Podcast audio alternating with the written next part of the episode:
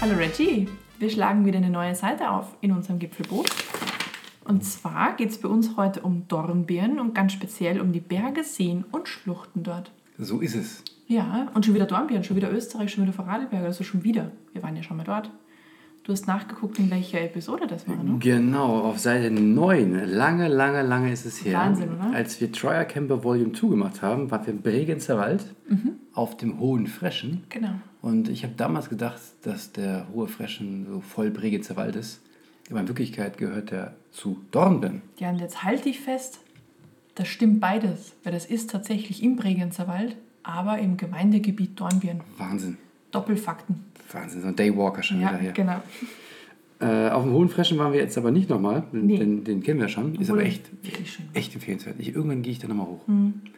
Mit seinen über 2000 Metern. Das ist echt ähm, überragend dort in der Gegend. Aber Dornbirn hat nämlich auch ein paar Berge, die ein bisschen, also Dornbirn, äh, Downtown, äh, die nicht ganz so hoch sind, aber trotzdem ein Besuch wert. Diverse Schluchten und andere Sehenswürdigkeiten. Und deswegen sind wir auf und dahin.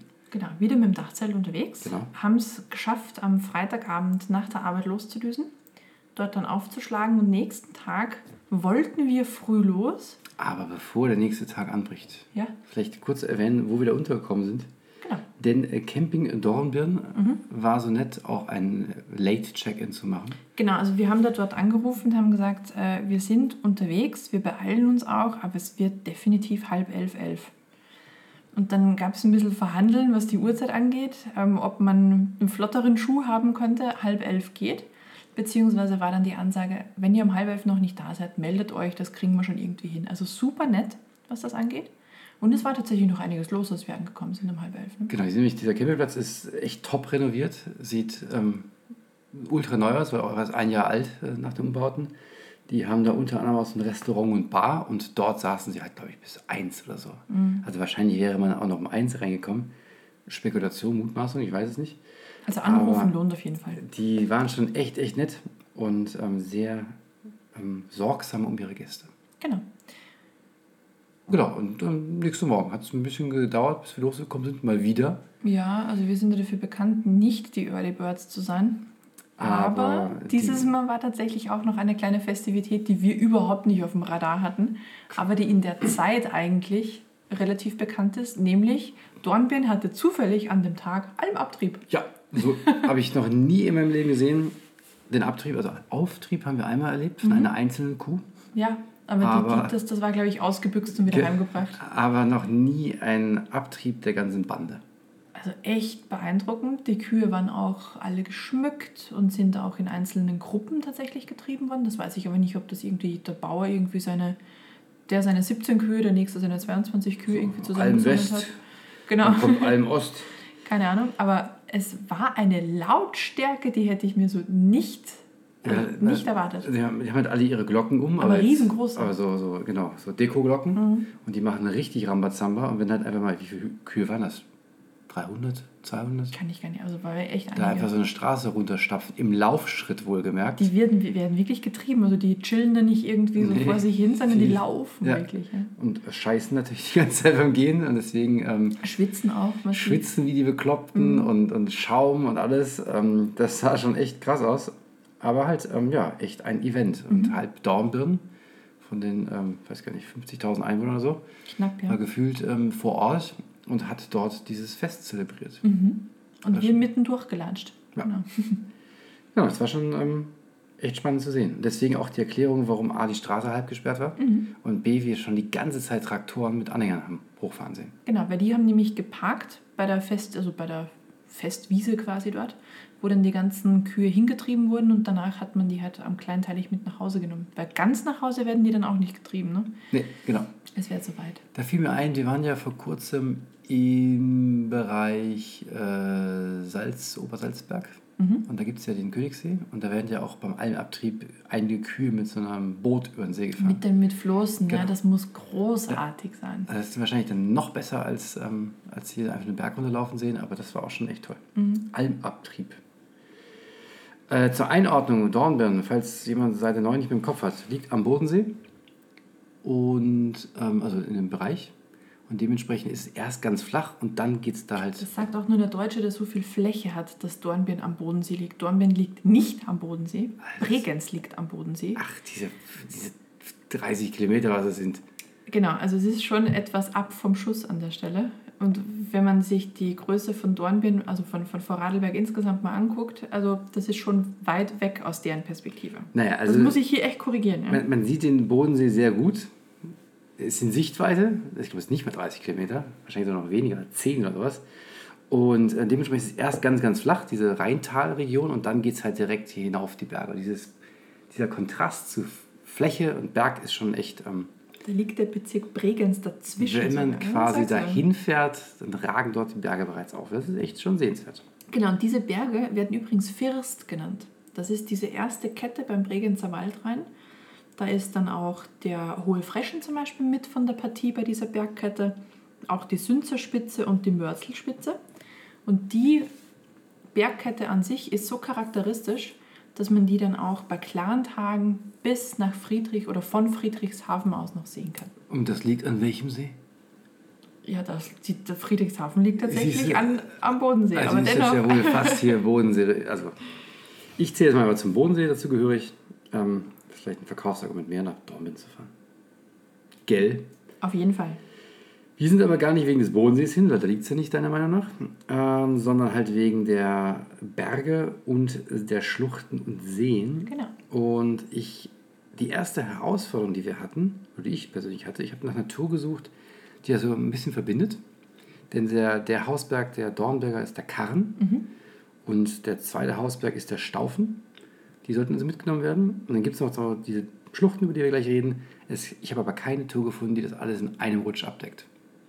Deswegen mussten wir so mehrere Touren zusammenstückeln. Und ich würde sagen, dass wir jetzt echt so den, die optimalen Tourenablauf herausgefunden haben. Ich glaube, mit- in, einer, in einem Rutsch kann man das erledigen. Und irgendwann reiche ich das mal bei Outdoor Active ein als Tour. Und endlich Dornbirn, Best of Dornbirn oder sowas. Genau, trotz Naturbaustellen-Situation, die dort gerade herrscht, weil da wird nämlich eine Verbind Verbindungsweg, Verbindungsstraße, Verbindungsweg, glaube ich, ist es an der Stelle gebaut. So einmal quer durch den Forst durch. Und deswegen sieht es da gerade ein bisschen wild aus, beziehungsweise kommt man tatsächlich zu äh, Fußgänger-Dead-Ends und Das- muss ein bisschen Umweg. Weißt gehen. du, warum das ist? Warum die die neue Straße da bauen? Und warum die überhaupt da Handwerker müssen? Ja, irgendwo war ein Felssturz, Genau, ne? oder? Da muss man Mhm. drum 2011 rumbauen. nämlich ist diese Brücke, die über diese eine Schlucht geht, äh, bei einem Felssturz eingebrochen. Und dann haben sie das für für zwei Jahre gesperrt. Und jetzt haben sie eine neue Brücke, die sie immer noch, noch gerade noch erneuern. Und ähm, viele Wanderwege und auch Stege waren kaputt in den Schluchten. Hm, okay. Und deswegen ist da bis heute noch so ein bisschen Baustelle. Wir sind aber gestartet, nachdem wir den Almabtrieb überstanden haben, hätte ich beinahe gesagt, also nicht überrannt wurden von Kühen, äh, durch die Schluchten. Und bevor man zu der ersten Schlucht kommt, kommt man vorbei am Rolls-Royce-Museum. Und zum Rolls-Royce-Museum kann ich überhaupt nichts sagen, außer dass da Rolls-Royce-Fahrzeuge stehen. Aber beim Rolls-Royce-Museum steht der ehemals höchste Springbrunnen Europas. So, so. Ja, so, so.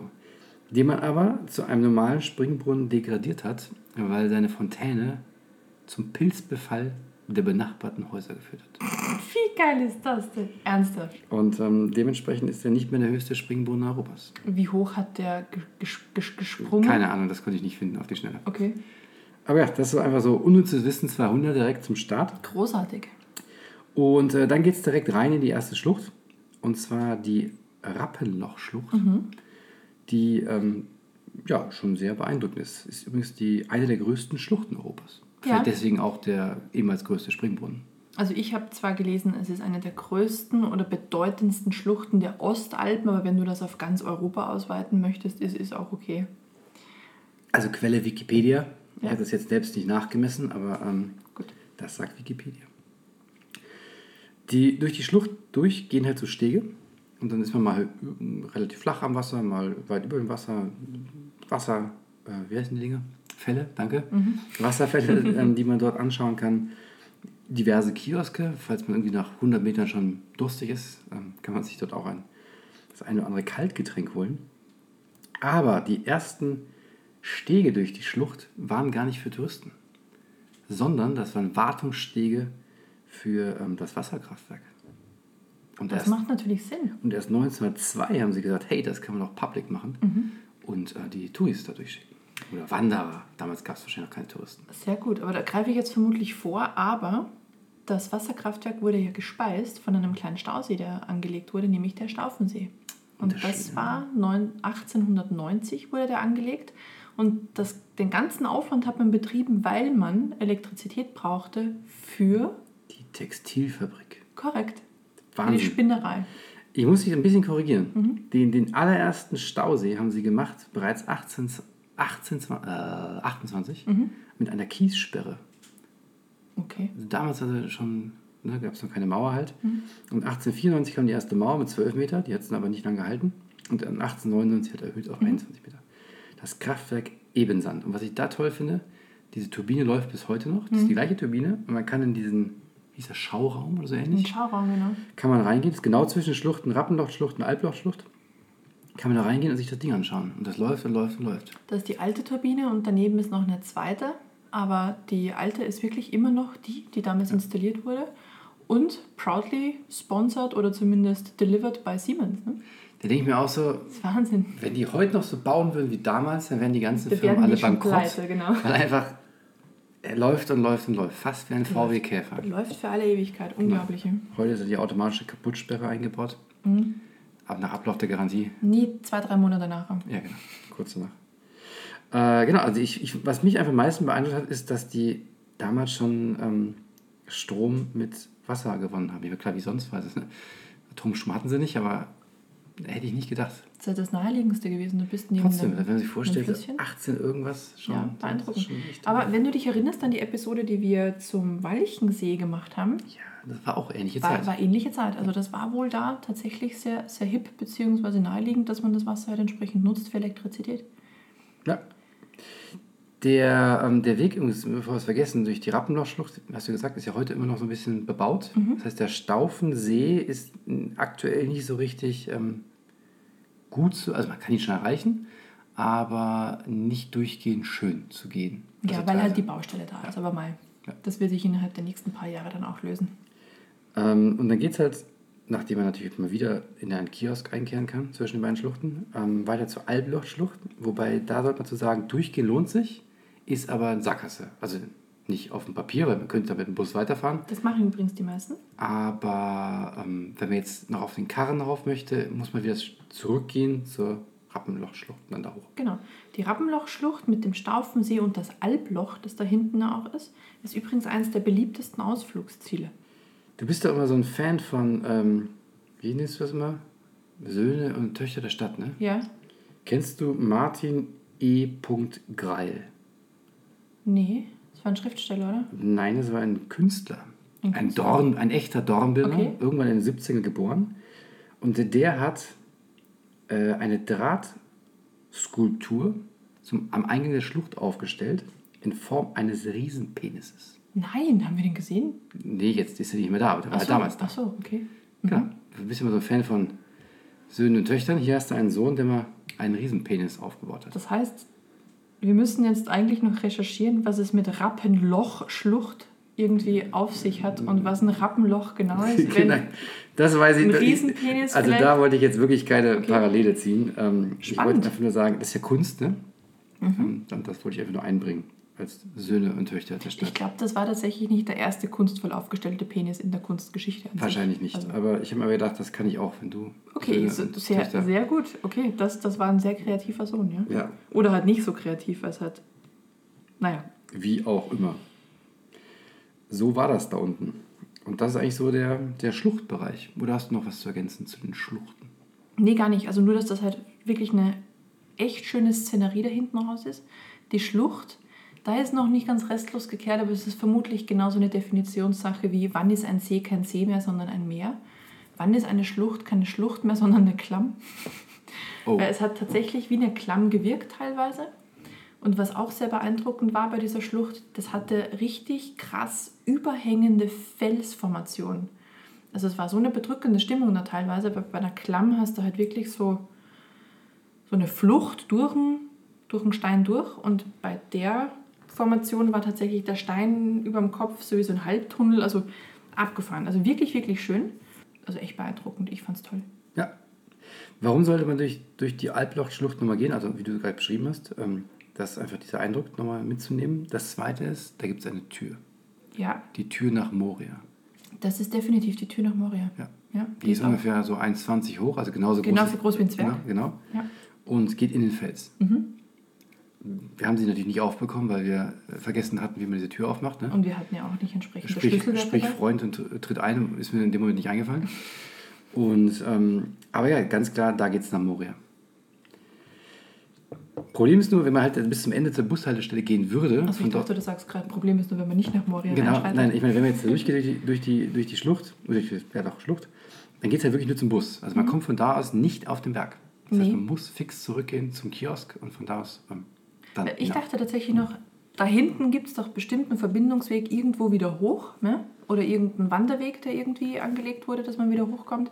Aber nö, da ist einfach nur eine riesengroße Felswand und da ist sonst Ja, geht, geht einfach nicht hoch. Deswegen Retour. ja, Was aber auch kein Problem ist, weil so kann man die Schlucht zweimal gucken. das stimmt. Und so weit ist ja auch nicht, ne? Wenn irgendwie zwei, drei Kilometer sein oder so, zwei. Ja, die- das ganze Ding ist, glaube ich, keine zwei. Also beide Schluchten.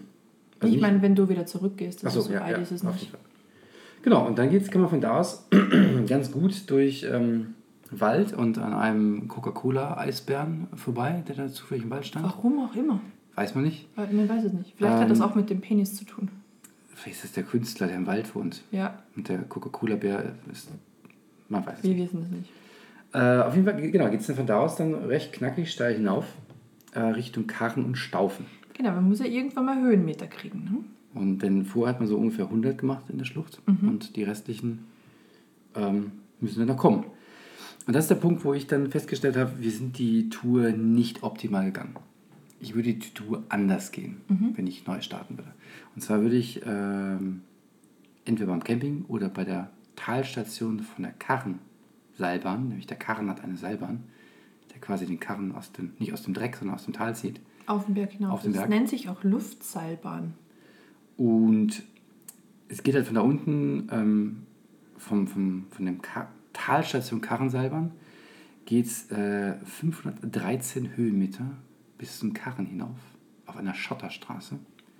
Und wird auch gerne als Laufstrecke von Sportlern verwendet. Genau, und du hast auch ein Check-in- und Check-out-Möglichkeit. Korrekt. Du kannst also deine Zeit tatsächlich tracken. Da gibt es am Fuße unten einen kleinen Automaten. Da kann man einen kleinen Zettel ziehen, losrennen und den Zettel dann oben wieder scannen und weiß dann ganz genau, wie lange man gebraucht hat. Ja, das erinnert mich stark hier an Vancouver, Gross Crime. Da gibt es was ähnliches, nur dass man halt so eine Karte braucht, die man vorher bestellen muss.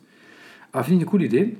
Und ähm, wahrscheinlich ist das einer der Gründe, warum warum es auch ein Laufevent da gibt. Ich glaube, eine Woche, in einer Woche oder vor einer Woche war. Ich habe es vergessen. Also ganz frisch. Und ähm, der Aufstieg aber selber ist dementsprechend ziemlich steil, aber auch unspektakulär. Deswegen würde ich wahrscheinlich wirklich mit dem Karren anfangen. Ich glaube, da ist hoch aber wirklich schlauer, weil wir sind nämlich die Strecke runtergegangen und das war echt fies, blöd, rutschig. Ja, also für die- deswegen da lieber hoch. Für die Knie auch nicht so gut. Ja, genau. Weil allerdings A eine Seilbahn hochgeht und B oben ein Panorama-Restaurant ist und C ein der Steg, der, die Karrenkante, so ein freischwebender Steg, Eine Aussichtsplattform. ähm, ist dort sehr viel Tourismus anzutreffen. Ja, Ballerina-Touristen und ich Also sag da mal, ist- die das- Jeanswanderer, das ist knallvoll, ja.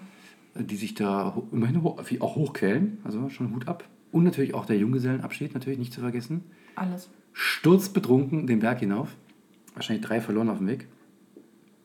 Aber wie gesagt, ich will auf jeden Fall von da aus, also von unten, vom Karren hoch, einen Mini-Stopp im Karrenrestaurant einlegen, also auf der Plattform. Und dann würde ich im, im Bogen direkt weiter zum Staufen ziehen.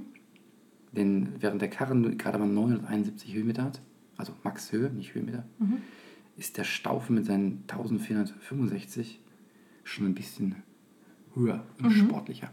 Und weißt du, wer die Dominanz vom Karren ist? Der Staufen. Ja.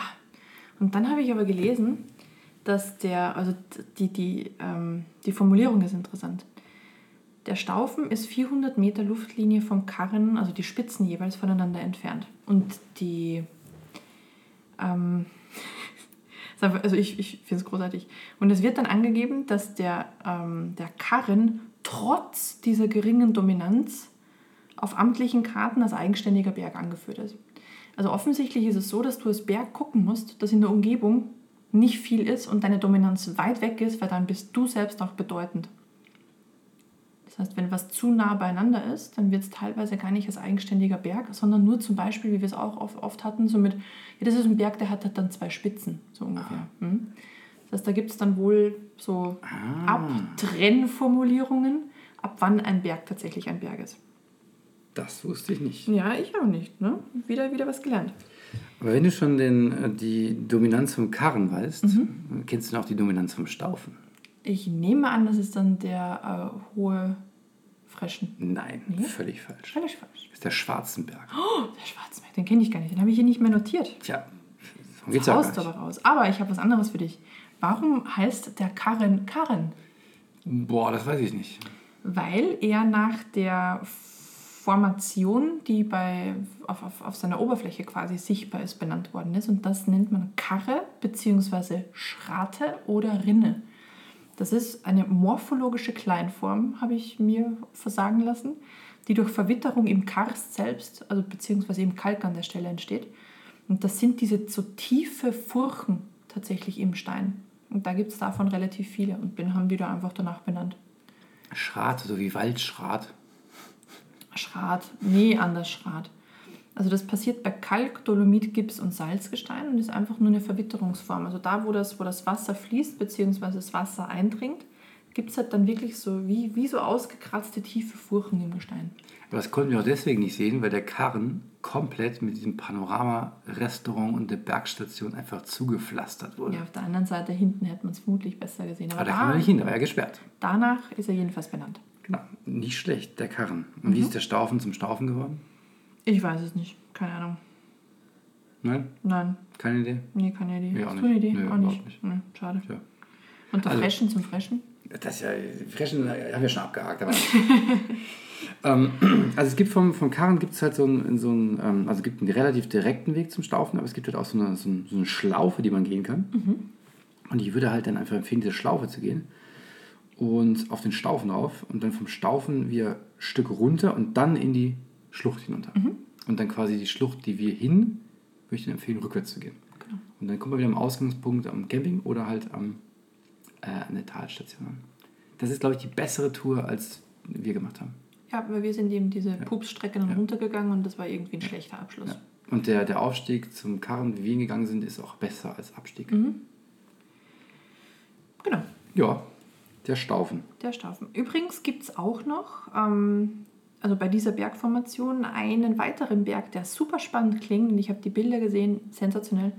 Und zwar die Sünser Spitze. Hast du bestimmt auch irgendwo aufgeschnappt, oder? Das ist der quasi der höchste Punkt da, ne? Um Genau, das ist- 2067 oder so. 2061. Fast.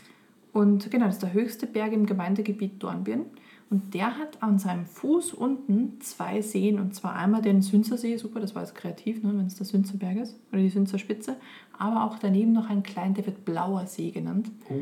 Aufgrund dessen, dass er so eine wohl hammermäßige Farbgebung hat.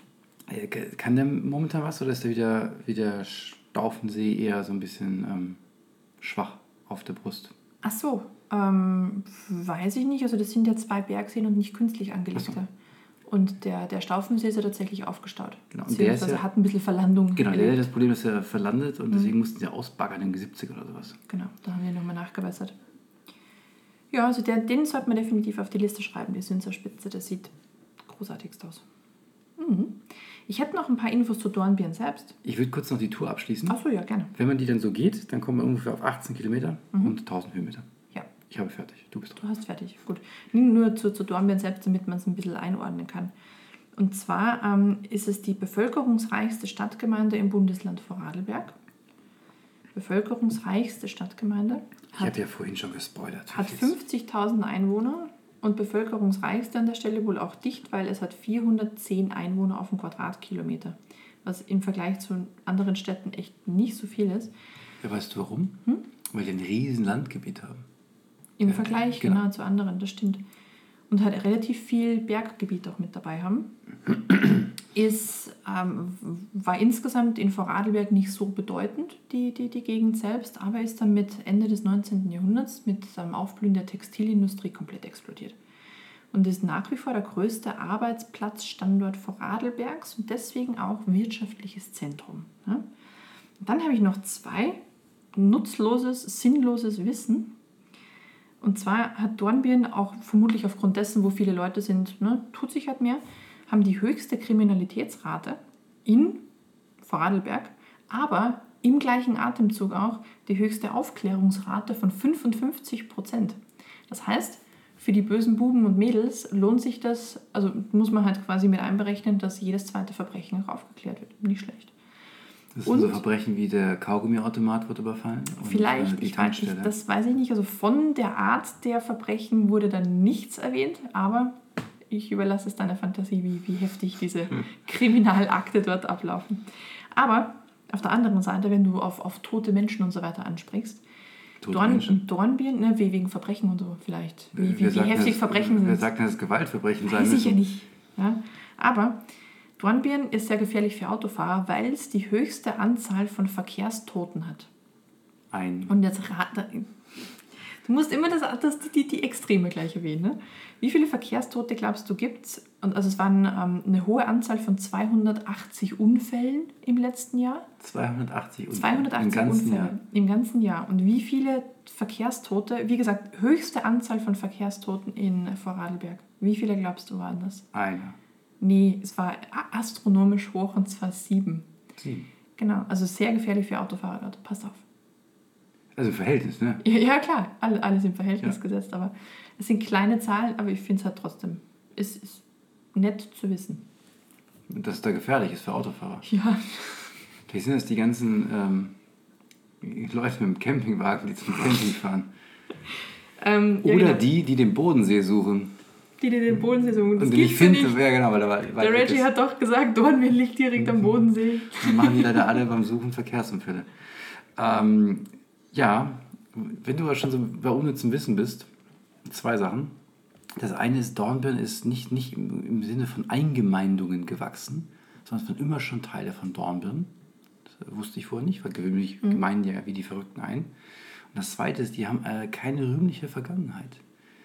Die haben äh, sehr früh mit dem rechten Pack Das habe ich Ähm, auch gelesen. Ich wollte aber sich an- Politik aneignen dieses, lassen. dieses Mal rauslassen. Es wurde tatsächlich als braunes Nest Ja, bezeichnet. genau, das Ja. Mhm. habe ich auch gelesen. Deswegen, ähm, ja, So gesehen hat sich aber mit der Geschichte wieder versöhnt, weil sie einen wirklich sehr, sehr hohen Migrationsanteil haben in der Bevölkerung, was natürlich dadurch ähm, zustande kam, die hatten in den 60er, 70er Jahren, was Textilindustrie angeht, nochmal so einen richtigen Aufschwung.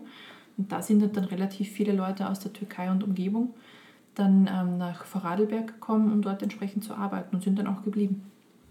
ja aber die, aber die Textilfabrik, ähm, die gibt es ja nicht mehr, ne? die hat ja zugemacht. Es ist insgesamt komplett bergab gegangen. Aufgrund dessen mit Made in China, Made in Pakistan und so weiter ist natürlich Produktion im Lande relativ teuer, aber es gibt noch ein paar Ansätzige, aber es ist bei weitem nicht mehr das, was es noch vor 50 Jahren war.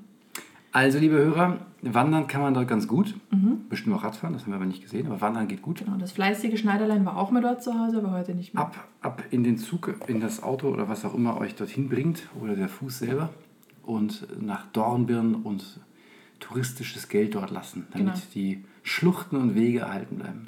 Es ist Schmuck, es ist niedlich und es bietet enorm viel. Also die Gegend dort ist wirklich sehr, sehr, sehr reich an Dingen, die man sich angucken kann und bewandern kann. Ja, sehr schöne Gegend. Mhm. Liegt ja auch am Boden. In der Nähe des, ja. Dann- Gut, dann seid uns gewogen. Bis zum nächsten Mal. Und dann tschüss. Tschüss.